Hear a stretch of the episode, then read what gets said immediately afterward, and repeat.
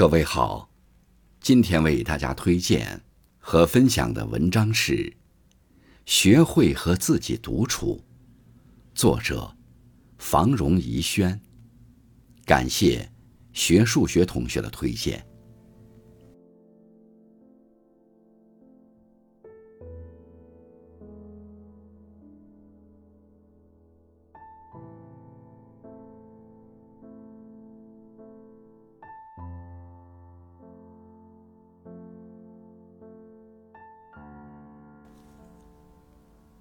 独处是一种真实的美丽，学会和自己独处，心灵才能得到净化。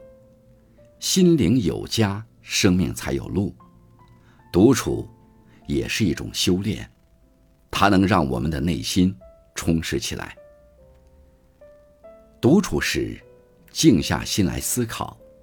同是半杯水，有人看是半满，有人看是半空。同样是冬天，有人怨寒风刺骨，有人想春天已不远。同样是失败，有人叹命运不公，有人说失败是成功之母。如果让生命成为美丽的真实，其实就是一个心态问题。独处时，孤独也是温柔。贫穷，也是快乐。我喜欢脚踏白雪，享受一份静美，在自然中解读生活，去放逐心灵，让自己成为一只空灵的竹箫，用音乐来诠释对浪漫的渴求。学会独处的人，心智才能够成熟。很多时候。我在独处中释放对一个人的深深眷恋，我含着眼泪，轻轻拭去我那小小的伤痛。我用一个快乐的理由去碰撞那甜蜜的时光。想起没有结局的邂逅，让我读懂了回忆的圣洁。感谢红尘，让我选择了在书香里。相约，李白斗酒诗百篇的癫狂。我在独处的飞夜里，有书的陪伴，我不彷徨。雪拥梅花挡岁寒的独处日子里，尽管风霜让我凄凉，尽管岁月慢慢逝去，我依旧追寻独处的自由和前行的梦想。坚定信心，迎接心灵的一次次碰撞和洗礼。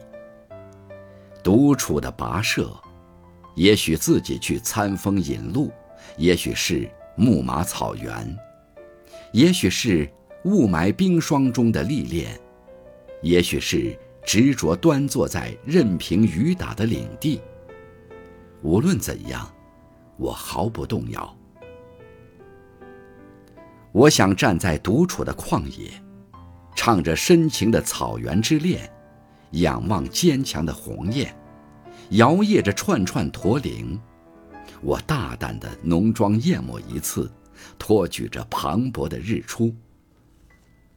我又一直等待着夕阳西下，看着彩霞拥挤着白云，把无边无际的空旷蒙上一层金色光晕。那是亘古的沧桑，它笼罩起辽远的苍茫，感动着高天，摇撼着大地。独处的我，追求的是自由，是轻松，是快乐，是超脱。我真的享受到了时间的静谧与身心的安逸。在悠然中，我还能反思自己的不足。陶冶自己的情操，我还能在舒缓的音韵里，不必刻意判断人的心思，也不用花费精力去维持那些虚伪的人与人之间的关系，安静的给自己生活清零了。